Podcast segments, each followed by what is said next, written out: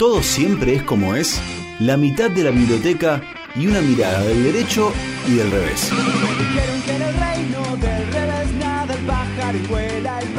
Una columna de la abogada Ornella Ascarano, del derecho y del revés. Del derecho y del revés.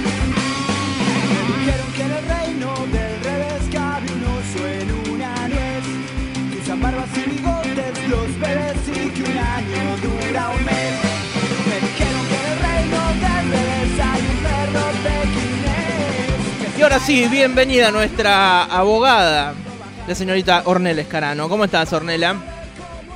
Buenas tardes, ¿cómo andan? Feliz cumple, José. Hola, Vir, con tu pelo violeta, que me encanta. ¿Cómo andan?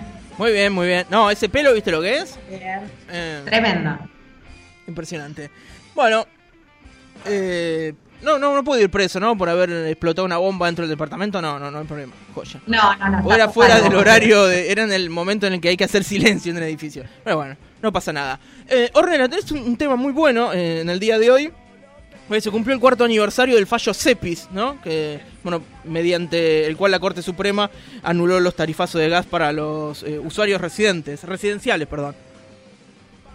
Así es, sí, y también, bueno, en ese mismo fallo decidió que las tarifas debían retrotraerse a los valores vigentes que había que era que estaban previos a las resoluciones que había dictado el ministerio. La verdad que fue un fallo muy importante, lo es todavía y, va a ser, bueno, ya es, es como obligado en materia de estudio, también lo que hace acciones colectivas que es algo importante y que después también quería mencionar algo de eso. Pero en principio quería contarles, bueno, un poco que el, CEPIS, que es el Centro de Estudios para la Promoción de la Igualdad y la, eh, Solidaridad, promovió en ese momento una acción de, amparo colectivo contra esas resoluciones que, mencionaba José. Eh, y lo que, bueno, habilitó no fue solamente esta, este, este volver a, los, a las tarifas anteriores, sino que también eh, primero que estableció el tema de los requisitos de audiencias públicas previas para determinar las modificaciones tarifarias en materia de servicios públicos y eh, aparece la audiencia pública como un requisito esencial para la adopción de, esas, eh, de esas decisiones. Eh, menciona la Corte que, que, constituyen las audiencias públicas un factor de previsibilidad que es integrativo del derecho constitucional a una información adecuada y, veraz, como establece el artículo 42 de la Constitución Nacional. Y también que es un elemento de, de legitimidad para, para, el poder, digamos, ejecutivo que fija las tarifas, que es también responsable de garantizar el derecho a la información pública eh, y que está estrechamente vinculado también con el sistema republicano de, gobierno. Y además que es una garantía de razonabilidad para el, el usuario y eh, esta cuestión de, hacerlo por acción colectiva y demás disminuye la estadística de litigación judicial, ¿no? Garantizar también ese proceso de audiencia pública disminuye a futuro cualquier tipo de, reclamo. Eh, por supuesto que establece también el tema de que las tarifas deben ser justas y razonables. Eh, mantiene la tarifa social, eso también es un aspecto importante del fallo, y aprovecha la oportunidad también para poner de resalto el tema de el, cargo de defensor eh, del pueblo de la nación, que aún continúa vacante. Recordamos que está vacante desde eh, Mondino, que creo que fue en el 2003 que renuncia. Y, bueno, eso tiene alguna implicancia, sobre todo en lo que hace, porque está legitimado el defensor del pueblo a interponer, tiene legitimación procesal para eh, intervenir en cuestiones colectivas y representar a, bueno, al, colectivo que, lo requiera. Entonces, bueno, también pone de manifiesto esa situación y lo recuerda al Congreso. Eh, así que bueno, es muy importante el fallo también eh, en cuanto a lo que hace que, que, la audiencia pública también debe garantizarse en todos los tramos de la tarifa incluso en lo que hacía el, al precio en boca de pozo, que eso era una cuestión que, estaba, que siempre estaba puesta en duda, pero que en realidad desde el 2004 el Estado intervino ahí, o sea, mientras ese precio esté regulado de alguna manera por el Estado, eh, la, audiencia pública también tiene que incluir ese, ese, tramo de lo que conforma finalmente la tarifa, que es la que pagan los, los usuarios. Y también una parece inocuo, perdón, digo, parece inocuo, pero, pero no es un porque sí lo de la audiencia pública. Digo, eh, a veces a priori parece que no sirve para nada, que es una pérdida de tiempo y demás, pero tiene un peso fundamental en el porqué.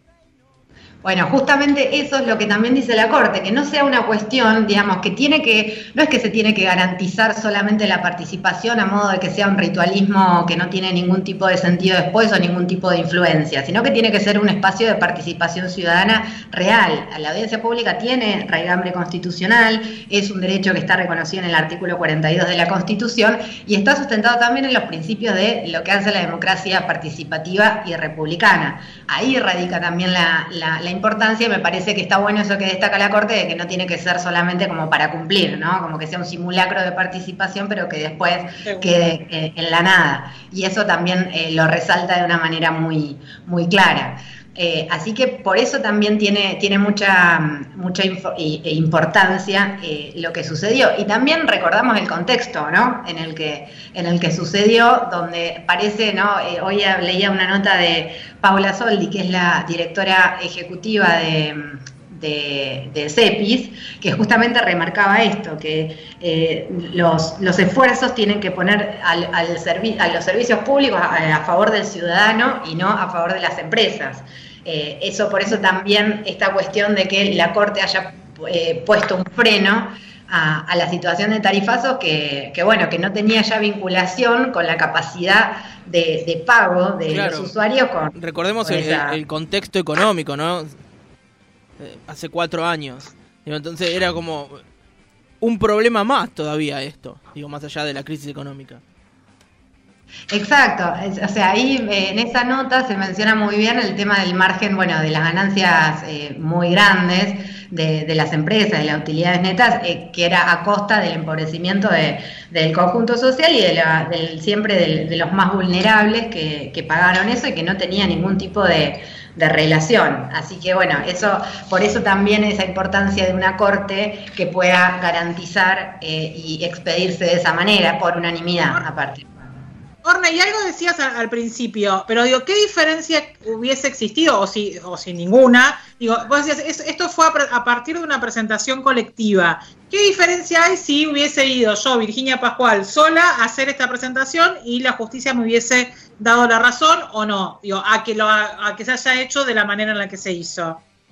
Bueno, ahí justamente cuando afecta, digamos, primero que individualmente estas cuestiones que consumen muchísimo tiempo, lo que puede ser un proceso judicial, claramente que no es lo mismo cuando eh, está representado, y esa es la importancia de las organizaciones de la sociedad civil, mientras nosotros tenemos vacante todavía el, lugar que les decía del defensor del pueblo de la nación. Eh, hay, hay eh, Lorenzetti, me parece que era el que decía que las, afectaciones masivas solo masivamente pueden ser resueltas que esto de las acciones colectivas también facilitan el acceso a la justicia y además alientan el tema de la participación ciudadana, porque no es que, eh, las personas también sienten que no están libradas a la buena de del mundo, y, sino que eh, pueden colectivamente hacer fuerza, que eh, por esto sale este fallo, ¿no? Gracias a, esa representación colectiva, que no solamente fue CEPI, después se sumó asociaciones de consumidores argentinos al, también al reclamo, bueno, y también se sumaron muchas personas del ámbito legislativo y demás, pero creo que nace desde ahí, eso es la importancia central también del fallo, en ese contexto, recalcando que es eh, colectivamente donde más se puede hacer fuerza cuando hay una cuestión de avasallamiento de, los derechos fundamentales, como es el tema de los servicios públicos, considerándolos como derecho humano, ¿no? Estamos hablando de el acceso al gas y también de lo que era en su momento, que también se discutió, el acceso a, a la energía eléctrica.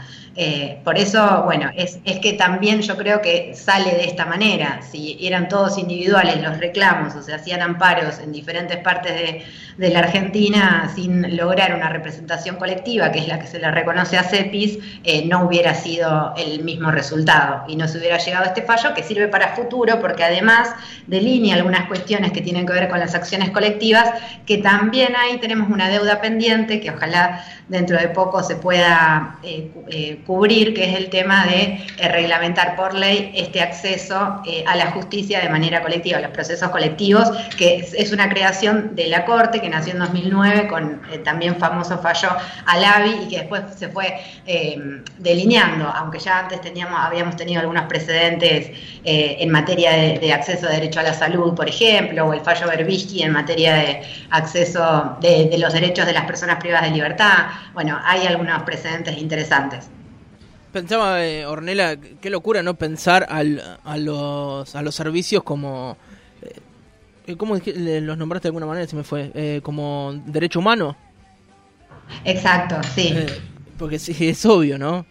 Digo, como Estado tenés que poder garantizar eso, que mínimamente las personas tengan los servicios para poder vivir. Digo, si no, ¿qué vida puede ser digna sin eh, los servicios básicos? Bueno, de hecho, eh, ahí también la Corte lo que hace mención es a, un dictamen eh, de la ONU que cuando habla del derecho a la vivienda digna, también significa el acceso a los derechos eh, y a los servicios, perdón, para poder tener esa vivienda digna, ¿no? entonces es un conjunto de cosas que por supuesto debe garantizar el Estado con y teniendo en cuenta esto de que sean justas y razonables las tarifas y que puedan ser pagadas, porque si no dejas afuera a un gran gran cantidad de gente de, esos servicios que son esenciales. Así que esa es la, importancia fundamental de, este tipo de cuestiones. Sí. Eh, ni, siquiera registró, cuando, bueno, cuando charlábamos sobre qué, ibas a hablar en el día de hoy, ni registraba que ya pasaron cuatro años. Increíble, sí. Eh, recuerdo que... mira, mucho menos. Sí, e inclusive lo hemos hablado en varias oportunidades con Mariano Lobel del CEPIS. Bueno, ya, ya no está más ahí, eh, pero ¿en cuántas oportunidades hemos hablado de esto? Digo, pues, fue un momento bisagra, sin duda. Sí, y aparte, bueno, ahí también hubo una cuestión desde el fallo, que esto por eso también la importancia de la regulación de los procesos colectivos, porque se, se delimitó únicamente al universo de usuarios residenciales, ¿no? Eh, que no, eh, incorporaba otro tipo de usuarios por una cuestión de legitimación, eh, que eso también era para, para considerarlo, porque, porque bueno, quedaba fuera dentro de, de, irse para atrás con el aumento de las tarifas. por eso después también en ese contexto es ese fallo, pero después veíamos alrededor que también las cosas iban para otro lado y más allá de, esta, de este triunfo dentro de la Corte, igualmente se complicaba el, el resto de las cuestiones, ¿no? Sí. Este, estaba eh, leyendo eh, una nota justamente que, habla de, esta temática, que dice que mm, esa agenda del futuro y los esfuerzos del presente deben poner a las empresas de servicios públicos al servicio de los argentinos y no al revés como hizo el gobierno macrista. Exactamente, bueno, eso es justamente lo que por suerte esta Corte vino, porque en realidad también habla de la división de, los poderes y de las funciones, ¿no? Que el Poder Ejecutivo es quien fija eh, las tarifas, que es una facultad del Poder Ejecutivo, y de la implementación de la política energética. Pero acá el Poder Judicial no está metiéndose en una cuestión de política energética, sino que está eh, controlando a ver si las tarifas se, eh, están de acuerdo o conforme a, a la Constitución Nacional y la y la razonabilidad, sobre todo, ¿no? No es que, eso, que es totalmente a discreción del Poder Ejecutivo que pueda hacer lo que quiere eh, en función de los servicios esenciales como es el gas. No, entonces eso es un freno importante y se lo recuerda muy bien la Corte al, Poder Ejecutivo.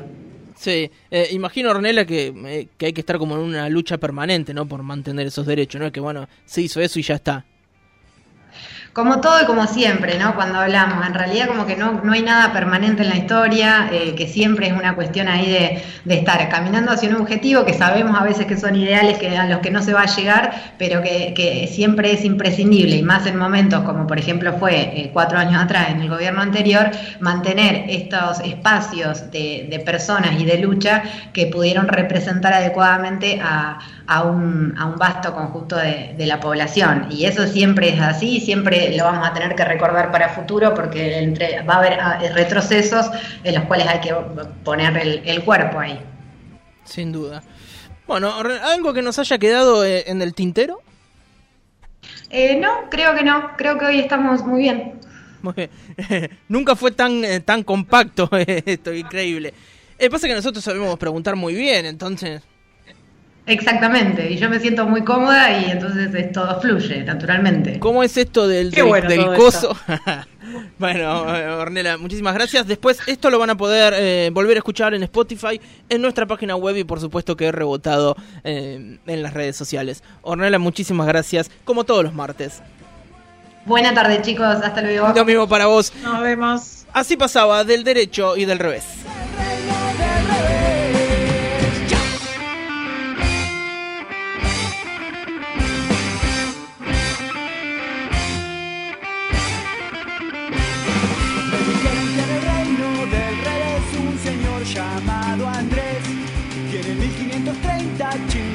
Que si miras no los ves.